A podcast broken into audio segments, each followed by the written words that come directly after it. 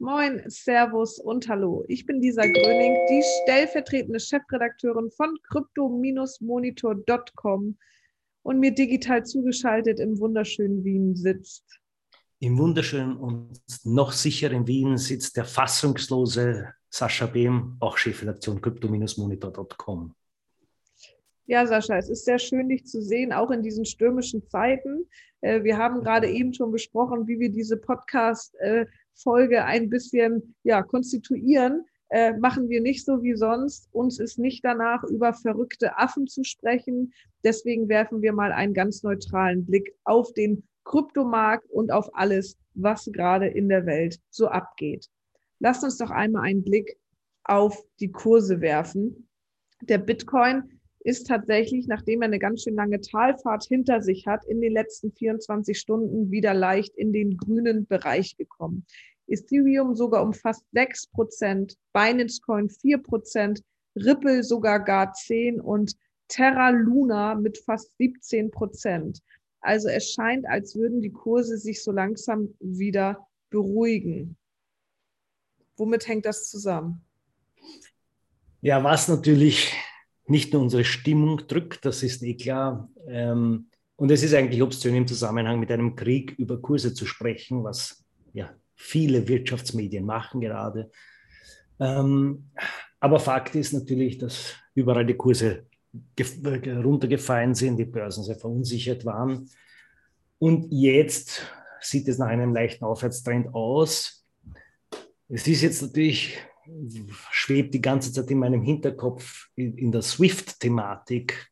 Äh, für mich ist immer, steht immer die Frage, könnten Kryptowährungen eine Alternative sein? Wenn also die EU und eigentlich äh, alle Verbündeten äh, Putin aus dem SWIFT-System, ihr, ihr kennt das Bankensystem, ausschließen, ist er mehr oder weniger aus dem internationalen Zahlungsverkehr ausgeschlossen. Äh, beziehungsweise es gäbe, glaube ich, Umwege nach Zahlungen über Fax, um es dann nicht abzuwickeln.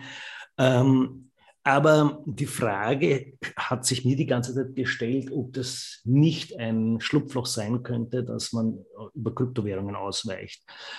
Wäre natürlich obszön, aber wir sind ja in einer Welt voller Obszönitäten.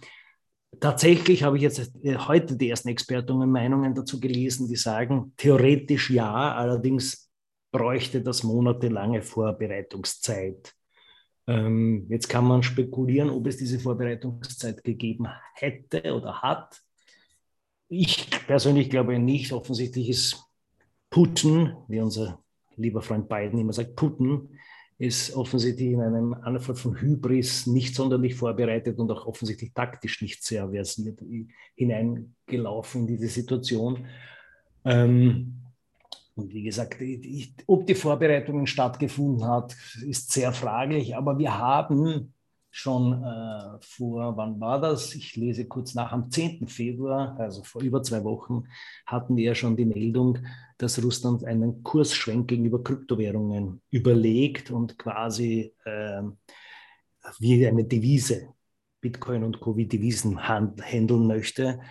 Ähm, also juristisch, dass innerhalb von zwei Wochen oder dass da, da eine große Vorbereitung auf eine große zahlungsinfrastrukturelle Umstellung äh, vonstatten gegangen sei, wage ich zu bezweifeln. Aber nichts Genaues weiß man nicht in verrückten Zeiten wie diesen. Lisa, what's your take on this? Ja, tatsächlich sehr zwiegespalten, wie du schon sagst. Es, es fühlt sich nicht richtig an, gerade über Kurse und Co. zu sprechen. Aber vielleicht ähm, fühlt es sich etwas richtiger an, über die Verwendung von Kryptowährungen zu sprechen. Denn hier auch meine Frage, ähm, wie lange dauert so eine Vorbereitungszeit und wie würde das Ganze aussehen? Also wir haben ja in China zum Beispiel auch das Beispiel des digitalen Yuan. Ähm, und da ist so ein bisschen die Frage, wie wird das implementiert und wie wird das angenommen? Also was würde das für den einzelnen Bürger in Russland zum Beispiel bedeuten? Ja, das ist sicher eine, eine, Riesenaufgabe, eine Riesenfrage. Und im Gegensatz zu äh, Putin, ist, der, der ein, ein, ein, eigentlich ein Turbokapitalist ist, ist ja Xi Jinping ein, tatsächlich lebte in einem ebenfalls autokratischen, aber kommunistischen System. Das heißt, er, hier in China funktioniert ein Rollout einfach über einen Knopfdruck und man nimmt einfach den Bürgern alle anderen Zahlungsmöglichkeiten. Das ist wahrscheinlich in Russland etwas schwieriger, da es doch nicht ganz so ähm, nah ist, aber tatsächlich, ähm, also nicht so nah an, an, einem zentral, schon zentral gesteuerten, aber nicht zentral administrierten System.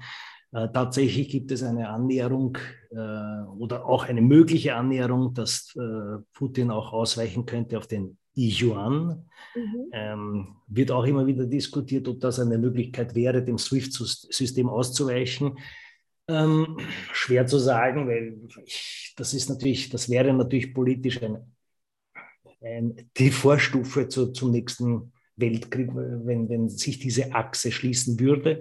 Im Moment schaut es Gott sei Dank nicht ganz so aus, weil chinesische Zentralbanken sogar gerade Finanzierungen von äh, russischen Commodities unterbinden. Also das heißt, da, da kommt aus der Richtung ein bisschen Gegenwind, Wladimir Putin.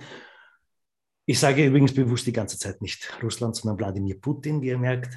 Ähm, also er kriegt da Gegenwind und, und das heißt, diese, diese Tür könnte sich, wir bleiben optimistisch, schließen und dann sitzt der Mann quasi auf dem Trockenen.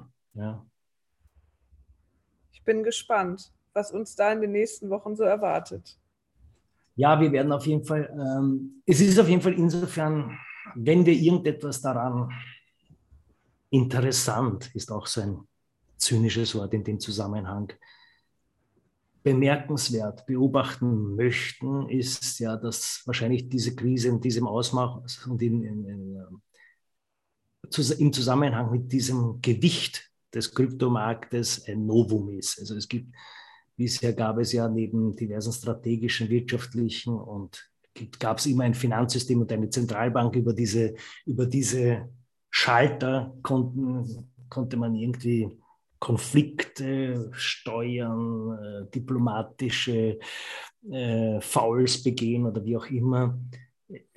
Der Kryptomarkt ist ganz sicher in diesem Zusammenhang jetzt ein neuer Player. Bis jetzt ist das Thema für mich fast überraschend ein bisschen unter der, unterm Radar durchgeflogen. Und ich hoffe eigentlich auch, dass das so bleibt, weil es wäre natürlich ganz sicher nicht im Sinne irgendeines Erfinders, wenn, wenn ähm, Bitcoin die Variante, die Tür öffnet für Autokraten, die in einem Anflug von Hybris Krieg eröffnen. Definitiv. Ja. Mehr fällt mir an Tagen wie diesen nicht ein. Oder?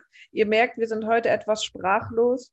Von daher ähm, ja, äh, gilt unser Mitgefühl auf jeden Fall ähm, allen Leuten, die der Krieg direkt oder auch indirekt betrifft. Und wir wünschen euch dennoch ein schönes Wochenende. Bis dahin.